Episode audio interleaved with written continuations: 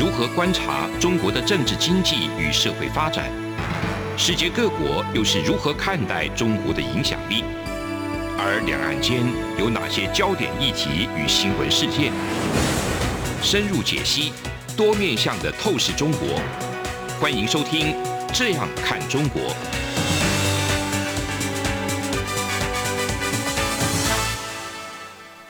各位听众您好，我是主持人蔡明芳。您现在收听的是中央广播电台的《这样看中国》节目，蔡明芳时间。那我们今天节目呢，要跟大家来谈的主题呢，是有关于最近整个中国上海疫情的严重，然后进行了封城，对于中国经济未来可能的影响。那以及在乌俄战争哦从二月底爆发到现在，未来是不是会对于整个中国的经济产生这个间接的冲击，也是我们在节目之中一直要跟各位听众朋友来分享的哈。首先，我想就整个乌俄战争打到目前为止哈，我们呃现在可以看起来就是说，俄罗斯到目前为止在这个乌俄战争里面没有太多的优势。但是他对于这个乌克兰的居民，这个屠杀乌克兰居民的一个情况呢，已经引起欧盟跟美国呢，那想要再进一步扩大这个制裁，甚至这个美国呢也这个要求联合国呢应该要赶快把俄罗斯推出所谓的联合国的理事会哦，因为这是非常不合理的哈，就是说一个在对于这个违反人权，然后呃以。这个莫须有的这个罪名去侵犯俄罗斯，去侵犯乌克兰，其实是对于人权理事会来讲，那是非常反讽哦，非常讽刺的。那我想我们先来看一下，就是说从俄罗斯军事去这个侵犯乌克兰以来，哈，我们可以看到，那整个因为原油价格、天然气的价格所带动的这个物价的上涨，持续已经使得。全球的一个需求量哦，大家预期可能会下滑哦，因为整个物价的上涨如果持续的话，那这种因为呃原物料价格的上涨所带动的，不管是因为乌克兰它是呃重要的粮仓也好，或者是俄罗斯是世界重要的这个产油国或天然气的这个产国也好，都使得成本不断的上涨。那当这些原物料的价格不断上涨的时候，就会出现。我们在过去哦，经济学里面常讲的推动物价上涨，我们最不乐见的所谓成本推动的物价上涨，因为物价价格是来自于供给跟需求所决定的。那需求的大幅提高，当然会造成价格的上涨；这一个成本的大幅提高，也会造成物价的上涨。那一般而言，我们相对如果两个要选一个的话，我们当然会比较乐见的是，因为我自己需求提高所带动物价上涨。那而非成本的提高，因为对消费者来讲，我们并不会因为一个产品的价格上涨，就会让消费者愿意从口袋里面掏出来的钱增加。也就是说，假设这个产品是因为它带给消费者的好处增加了，然后使得消费者对于它所这个愿意掏出来的钱变多了，那当然有可能会导致物价上涨。但是如果这个产品的功能完全没有改变，它带给消费者的这个效用也没有任何的改变，那纯粹是因为成本的上升，那消费者对它用户价格不会提高。那换句话说，如果当消费者对于同样一个产品的愿付价格并没有改变的话，当这个产品价格上涨所导致的结果就是导致需求量会下跌。那因为需求量会下跌。所以就会导致大家对于全球经济前景的一个经济成长的一个预期就会下修。我想这个是呃我们最近可以看到许多经济预测机构开始在预期这个整个经济的时候，会认为说经济可能有下修的这个可能。哦，最主要的一个因素，我想哦，对于未来一年或未来几年，除了我们看到的呃从武汉肺炎疫情以来持续没有间断的这个供应链的重组，还有运输所导致的这个运输成本的一个增加，因为缺柜，哦，因为塞港的问题，这些情势都没有改变以外，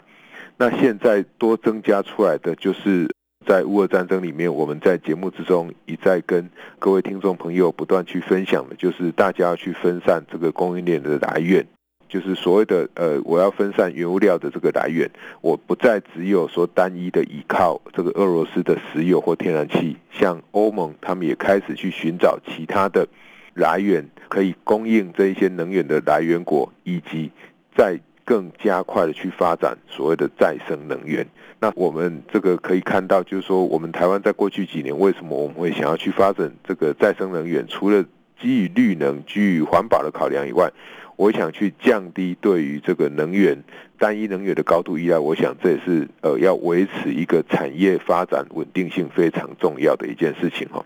呃，除了这个，大家在乌俄战争里面，我们看到呃，我为了要去这个分散我能源的进口国以后，那我可能带来这个物价的上涨、生产成本提高以外。另外一个就是说，我想在最近联合国也开始发出了警告，就是说今年全球的这个温度呢，可能会上升大概超过三度哈。所以当呃这个全球气温、全球暖化的问题在进一步恶化的时候，或加速恶化的时候，我想大家去开始减少这些石化燃料啊，或者是说去改变。既有的生产模式，想办法去降低这些生产对于环境所产生的破坏的时候，比如说便宜的这些塑胶袋可能越来会越少这个被使用。那在这样一个情况之下，整个生产成本可能又会再继续的提高。所以我想这个物价上涨的一个情况，除了有短暂性的因素，那也有因为中国问题或俄罗斯的问题。那所改变了大家过去长久对于全球化的想法以外，更重要的是，这种气候变迁的问题，也使得大家开始必须要去正视，不可以再忽视在生产过程里面对于整个环境所带来的这个外部性所带来成本的增加。换句话说，如果当这些成本慢慢内部化以后，那我们的这个成本也会开始上涨，所以物价也就会跟着提高。这个是大家可以看得到的。那再加上因为这些因素导致物价上涨，那我们也可以看到，就是说美国联总会对于调高利率，哦，我想这个速度也有可能会进一步的这个加快。因此，面对这样的一个通膨威胁，那还有民主供应链跟这个非民主供应链可能会进一步的脱钩，也就是现在不管是有些人会认为说，哎，全球化可能变成半球化。所谓的半球可能是四分之三球，可能是二分之一球。所以四分之三球，就是说你要扣掉中国啊，扣掉这个俄罗斯啊这一些国家自己民主阵营的全球化，也有可能有一些人就说，那你要讲全球化，那就是终止了哈。有一些外国的一个经济智库也都开始在谈论这样的议题。所以当这一些这个。全球化开始终止的时候，不要忘了过去其实呃我们在节目之中也多次强调，这种全球化多半是来自于你去利用这些非民主国家他们低廉的劳动力所带来的成本降低的全球化。当然呃不可否认，在全球化的过程里面，各国加入 WTO，那透过这个关税的谈判，然后让这个货物可以更便捷的运输，但是。无论如何，不管你关税怎么降，其实最重要驱动大家可以有这么多便宜的产品来使用的最重要的元素，还是来自于中国释放的廉价劳动力。那过去的东欧的柏林围墙倒塌，释放了这些大量这些低廉的劳动力，其实都使得这些在全球化的过程里面，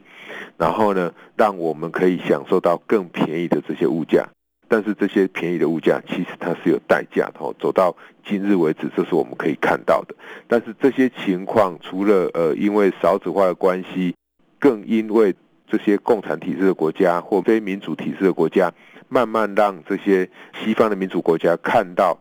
他们过去推动全球化的一个过程里面，是有出现有许多再检讨的空间的。所以这个成本也会开始提高。哦，我们可以看到呃最近。美国贸易谈判代表这个戴琪呢，他也特别接受彭博的这个专访，也有表示，他认为这个目前他们可能很难再去对于中国要求要采取什么措施，但是他们对于全球这个经济的调整，包含这种解决供应链的这个透明度，还有供应链这些问责的这个机制，这一些问题，他们未来都会好好去讨论。虽然他说这样的变化。我没有办法去强迫中国做什么，但是美国就是要自己改变。那这个并不是说，呃，讲到贸易要大家要开始离婚，但是没有离婚，可能也就开始要开始分居。那也就是说，所谓的分居就有可能会出现，诶，有一部分是中国的供应链，有一部分是非中国的供应链，这样的情况是会确定的。所以在带起这样的一个谈话以后，我们可以确定的就是美国跟中国。未来的走向是绝对不可能再比现在更加亲近的，大家会走得越来越远。再加上这一次乌俄战争这样的一个爆发的情况之下，中国的态度也让大家看得非常的清楚。其实它跟民主国家最重要的这些人权的价值也好，或者是说对于维护全世界整个交易的秩序也好，其实是跟民主国家有非常远的这个距离的。也因为这样的关系，所以我们一直强调，就是说这个物价上涨的情况，它一定会持续下去。那当物价持续上涨的时候，其实我们要关心的就是说，它接下来对于整个中国经济的影响会怎么样？我们虽然都只有谈到这个世界主要国家对于全世界的这个经济的预测慢慢的下滑，但是不要忘了，中国它现在还是很重要的生产基地。所以，当全世界的需求下滑的时候，中国的生产自然也就会跟着必须要下修。那必须要下修的原因很简单，因为当全世界的需求缩小的时候，那这些主要在中国生产的大厂，他们的订单就会萎缩。他们的订单萎缩，他们下单。让中国的厂商来生产的这一个机会，这个订单的数目也就跟着减少。再加上全球供应链移转的趋势之下，这个减少的速度当然就会更快。所以对于中国经济整体的影响来讲，当然会是相对比较不乐观的。所以这是第一个，我想我们从刚刚物价的上涨谈到对中国经济的一个威胁，这个是大家必须要注意的。也就是说，中国除了面对我们现在看得到的整个上海的封城，对他们自己中国本身的影响以外，那可能还会有这个物价的上涨对于中国经济的伤害。因为物价的上涨导致许多国家开始不生产的时候，或者是他们的需求下滑的时候，那我想以这一个呃身为世界主要工厂的中国来讲，受的伤害绝对不会是太轻的。那另外一个就是中国原来寄望的。这一个在“一带一路”的国家，像最近传出这个斯里兰卡也因为外汇的这个短少，然后导致这个斯里兰卡整个首都它的热色就没有办法清运。他们本身因为呃原物料价格的上涨，也使得他们没有外汇，就没有办法买到足够的原物料，这些天然气、石油进来生产，所以让斯里兰卡这样的一个国家，他们整个经济是崩解的更快的。所以我们要。注意的是什么？我们要注意的就是中国过去在强调的一带一路的这些带路国家里面，如果经济他们普遍都不是很好，在面对这一次整个原油料价格大幅上涨的情况之下，那是不是这些中国原来依赖的这些一带一路的国家，呃，原来希望可以发展一带一路的国家？等到经济下滑的时候，中国的债务可能就没有办法进一步的回收。那这个时候，对于整个中国的经济，我想这个影响会是更负面的。那节目进行到这边，我们先休息一下。这里是中央广播电台的《这样看中国》节目。我们等一下节目回来，我们会去看整个欧元区的经济、美国的经济以及上海封城对于整个中国经济的影响。好，我们节目先休息一下。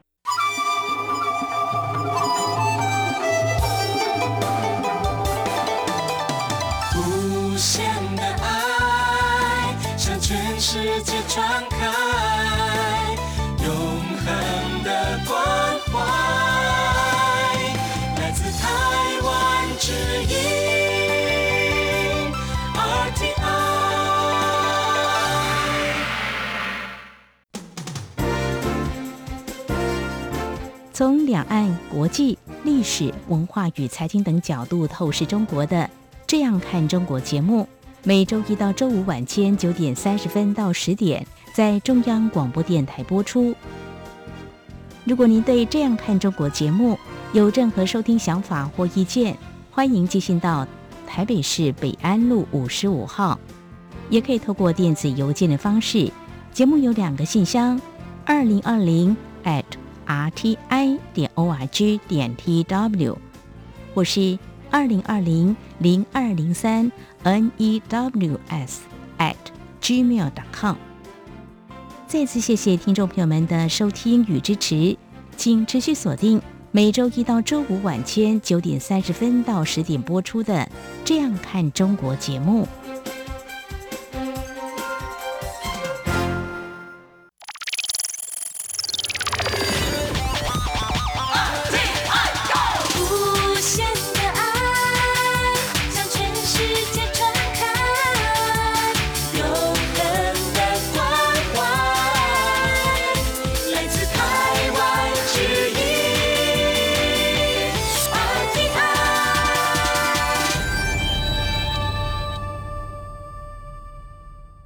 各位听众您好，我是主持人蔡明芳。你现在收听的是中央广播电台的《这样看中国》节目，蔡明芳时间。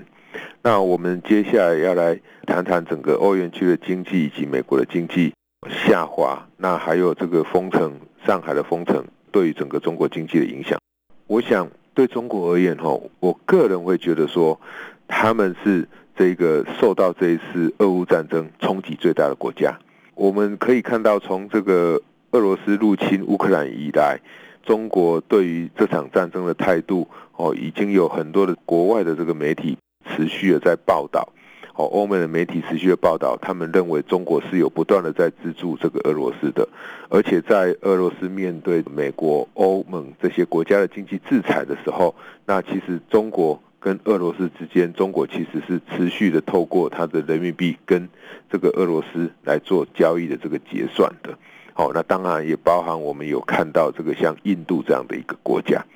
对于这个中国这样的国家，为什么我会认为说中国其实是俄乌战争最大的受害者，他却不自知呢？最主要的原因哈有几个。第一个，我想欧元区的经济、美国的经济，目前我想都受到第一个，像美国比较直接面临的就是通膨的威胁，物价上涨的一个威胁。第二个，欧元区的经济，当然它面对了整个能源成本的大幅上涨，当然也会使得整个欧元区它的需求、它的购买量会跟着下降。因为当你的能源成本上涨的时候，那每一个家户单位他们在使用能源，哦，比如说，呃，像我们在台湾或各位，呃，我们在国外的这个听众朋友，当石油价格不断上涨的时候，你在加油的成本提高的，那。你扣掉加油的成本以后，你其他消费的支出就势必会受到排挤，势必会减少。所以这是第一个，你的所得效果方面，你就会使得你的购买量就会下滑。再加上这个物价的上涨，会使得你的需求量也会跟着下滑。所以这种双重的影响因素之下，当然，呃，你对于商品，如果这个商品是从这个中国进口而来的，当然中国自己本身。它受到的这一个出口量也就会跟着减少，所以对中国经济就会影响。那欧元区的部分、美国的部分，我想都会面对相同的这个效果。我想现在整个欧元区的这个经济表现，呃，根据这个呃 Standard Poor Global，它在这个月的五号哦所公布的哈，公布的就是说欧元区的三月制造业跟服务业的。的 PMI，也就是综合采购经理人指数呢，是五十四点九，比二月的时候是有比较少，那高于大家仍然认为说还可以维持不错水准的五十哈，所以我们可以看到，就是说在这一段期间，第一季哈整个景气的活动虽然还有强劲的成长，但是能源成本如果持续提高的话，对未来经济势必会带来比较严重的挑战。那如果现在欧元的这个欧盟区或欧元区也好，他们整个经济会往下滑的话，那现在呃以出口量从中国出口到欧盟的这个地区，他们是占很重要的这个中国的贸易伙伴的话，那整个购买量会减少，对于中国的需求自然就会降低，所以中国的出口就会减少。第二个就是。美国的经济，那因为这一个通膨的因素，如果通膨持续的这个上涨，那当然对于整个美国他们的经济当然也会不太好。那整个经济出现二元化，就是说自从武汉肺炎疫情以来，出现这种二元化情况已经越来越明显了。如果物价再继续持续上涨的话，当然就会使得呃美国他们的需求也会跟着慢慢的这个降低。所以这对于中国来讲的影响当然也不是正面的。虽然说美国跟中国，我们在前段节目之中才提到，就是说美中的贸易要做出调整，但是现在我们所看到的这个乌俄战争所引发的恶性的通膨，或未来有可能会有这种所谓恶性通膨或严重通膨的情况，对美国的经济当然又是新的一个负向的这个影响。所以对中国来讲，它会间接去影响到中国的经济。哦，因为。最主要的这个利润点就是在于说，中国它是世界重要的工厂，所以当主要的出口国他们的经济都面临到能源成本的上升，面临到通膨的威胁，那他们整个经济就会掉下来，所以他们的需求减少，对出口国的需求自然就会降低，所以对于中国的经济当然影响就不是是正面的。第二个，对于中国经济的一个影响，我想。比较重要的应该是来自于这个上海的封城哈，近期这整个疫情的这个升温，那对于整个上海的封城的影响，我想也是值得我们再进一步注意的。那会值得我们再进一步注意的最主要的原因，当然还是在于说，这个封城它的影响，第一个就是生产面。所谓的生产面，就是我们可以看到我们整个包含像我们台商哈，在上海啊、昆山啊哈这些。上海周遭这些地区也都必须要机器都要停止生产，所以整个生产如果减少的话，那整个就业的需求就会减少。那在生产过程里面，这些就业的减少，或者是说人民不能随便的这个外出所导致的内需消费的减少，自然就会冲击到这个中国的经济。那这几年，我想疫情。对整个这个中国经济的伤害影响自然会是很大的。如果上海又持续进行这样的一个封城情况的话，当然对整个生产来讲，当然又是持续负面的。那封城以后，除了生产以外，我们最常强调的，呃，还是在于人流、物流、金流哈。人流不动了，物流不能动了。那即便这个金流你还是可以自由的交易，但是因为你没有人流，你也没有物流，所以原来金融业所提供的这些金融服务的需求自然就会减少。所以这是为什么我们会很担心这个封城的原因。那像最近虽然台湾的疫情也呈现有这个升高的一个趋势哈，但是我们整个政府也不会轻易的说一定又要升级我们的这个防疫措施。最主要的原因就是来自于。我们必须要去看整个疫情的情况是不是可控。当然，疫情如果不可控，我们当然还是要持续进一步的这个采取比较趋远的措施。那中国以目前来看，可能这个疫情已经是非常不可控，所以中国官方他们才会采取这样相对比较激烈的一个措施。我想这个是整个封城对于中国经济的影响。因此，从刚刚所讲的。因为乌俄战争，然后或者是说这个原物料价格的上涨，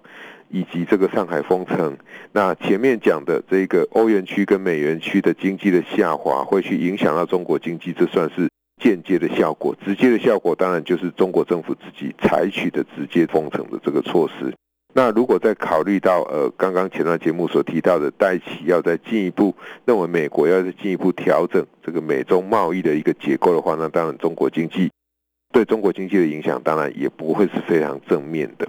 那最后一个我们要谈的就是说，刚刚有提到哈，因为俄罗斯对于乌克兰这样的一个入侵的行为，那其实它已经引发了美国跟欧盟想要再进一步对于俄罗斯采取更大的这个制裁哈。那美国它是在四月四号的时候就已经宣布的，他们是不准俄罗斯政府哈动用在美国存放。在美国银行的这些外汇存底来清偿即将要到期六亿多美元的这个主权债务。那换句话说，就是说你放在我这里的钱，我不会让你再拿来用来当做还钱之用。哦，这个是我们在现在可以看到的新闻。第二个是欧盟执委会，他们现在哈开始就是说希望哦，向这个欧盟的这些成员国执委会做出了决定以后，还是需要这些成员国讨论以后，看你要不要同意。他们要提出，就是说要禁止这个俄罗斯煤矿啊、木材啊、化学产品啊这些产品的进口。那你可以知道，当欧盟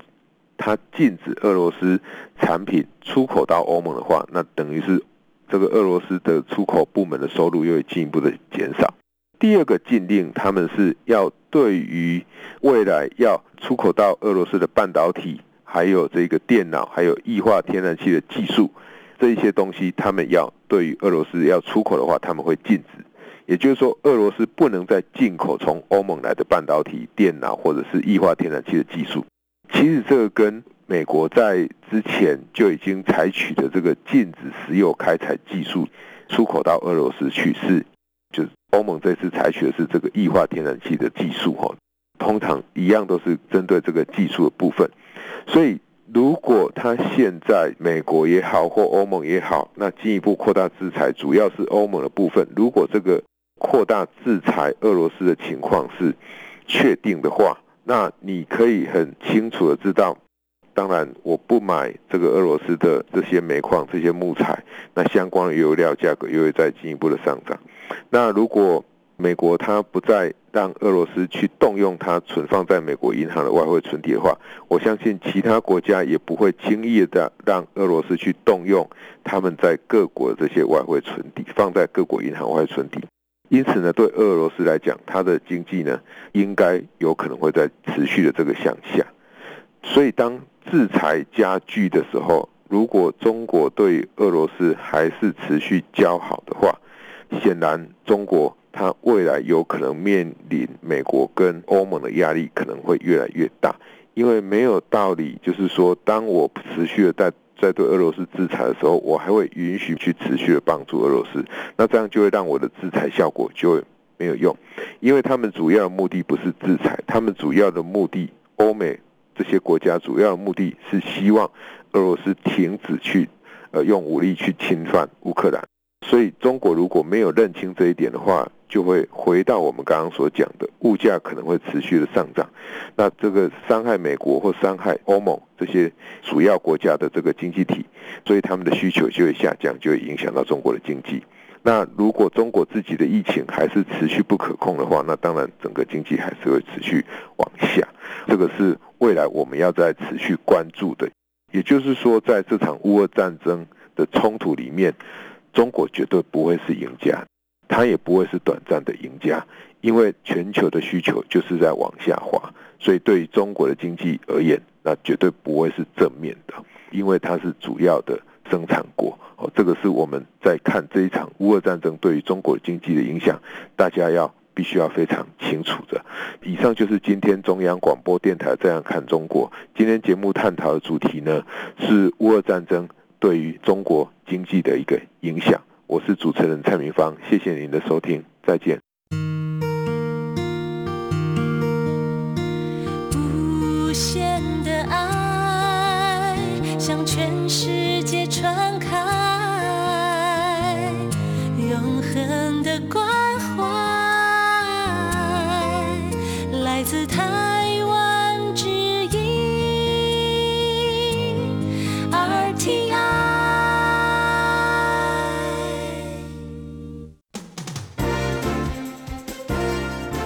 从两岸、国际、历史、文化与财经等角度透视中国的《这样看中国》节目。每周一到周五晚间九点三十分到十点，在中央广播电台播出。如果您对这样看中国节目有任何收听想法或意见，欢迎寄信到台北市北安路五十五号，也可以透过电子邮件的方式。节目有两个信箱：二零二零 at rti 点 org 点 tw，或是二零二零零二零三。news at gmail.com。再次谢谢听众朋友们的收听与支持，请持续锁定每周一到周五晚间九点三十分到十点播出的《这样看中国》节目。